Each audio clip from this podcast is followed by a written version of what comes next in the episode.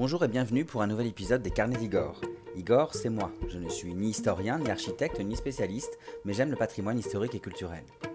Aujourd'hui, je vous emmène au Louvre pour vous parler de ce qu'on appelle les turqueries, des typologies d'objets, de décors et d'œuvres d'art qui étaient très à la mode au XVIIIe siècle en France.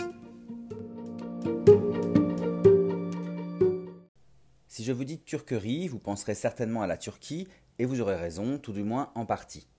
Les turqueries sont très en vogue dans l'aristocratie française du XVIIIe siècle, mais je ne suis pas sûr qu'aujourd'hui tout le monde sache bien de quoi il s'agit. Alors pas d'inquiétude, c'est justement l'objet de l'anecdote du jour, et pour savoir ce qu'est une turquerie, je vous propose de me suivre au musée du Louvre à Paris. Nous sommes donc au musée du Louvre, mais surtout et plus précisément dans le département des objets d'art. Ce département a très tôt rassemblé les collections royales après la Révolution, mais il a officiellement été créé sous Napoléon III, donc sous le Second Empire, qui, je le rappelle, s'étend de 1852 à 1870. Si vous ne l'avez jamais visité, je vous encourage à le faire.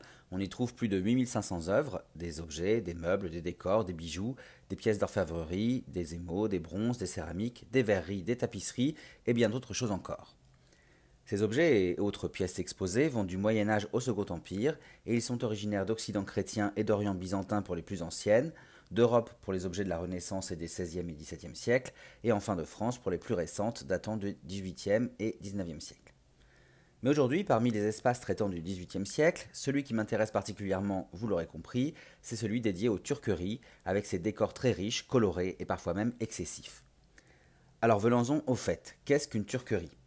C'est tout simple, il s'agit en fait d'un objet ou d'une œuvre émanant du mouvement orientaliste qui s'est développé en décoration et en architecture d'intérieur entre les XVIe et XVIIIe siècles. En effet, aux frontières de l'Europe, l'Empire ottoman, dont la Turquie est le point central, apparaît comme le seul à pouvoir rivaliser culturellement et militairement avec les puissances européennes.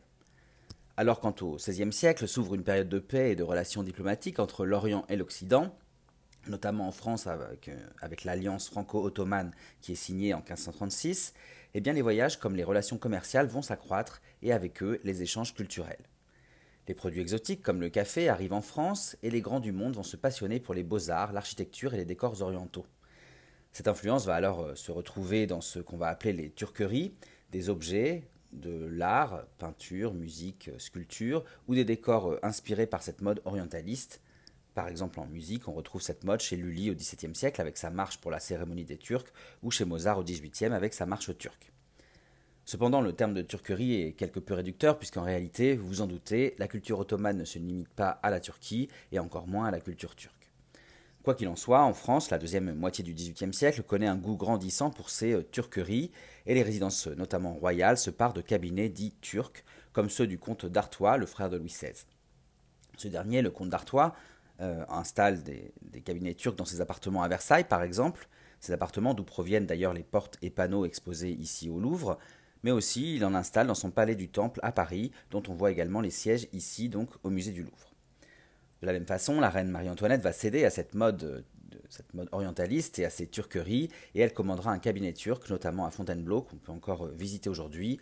Ce cabinet turc de, Fontainebleau, pardon, d'où euh, proviennent euh, ici les chenets au dromadaire.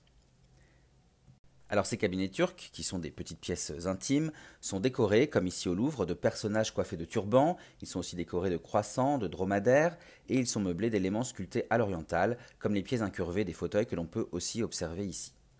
En réalité, tout dans ces cabinets, dans les objets dits euh, turqueries, évoque un Orient fantasmé, un Orient réinterprété par les artistes et les artisans de l'époque. Voilà, j'espère que cette anecdote vous a plu. N'hésitez pas à visiter le département des œuvres d'art du Louvre. On y trouve des objets, des meubles et des décors surprenants et surtout, on y apprend beaucoup. Et si vous passez par là, bien entendu, arrêtez-vous quelques instants devant le cabinet turc reconstitué dont je viens de vous parler. Pour finir, je vous remercie pour votre écoute et je vous invite à visiter mon blog, lescarnedigor.fr, pour retrouver d'autres anecdotes et d'autres visites de mes lieux historiques et culturels favoris dans les articles et les podcasts dédiés. Vous pouvez aussi me suivre sur Facebook, Instagram et YouTube pour retrouver toutes mes actualités en photo et en vidéo. Et je vous dis à très bientôt pour d'autres aventures, d'autres anecdotes et d'autres visites.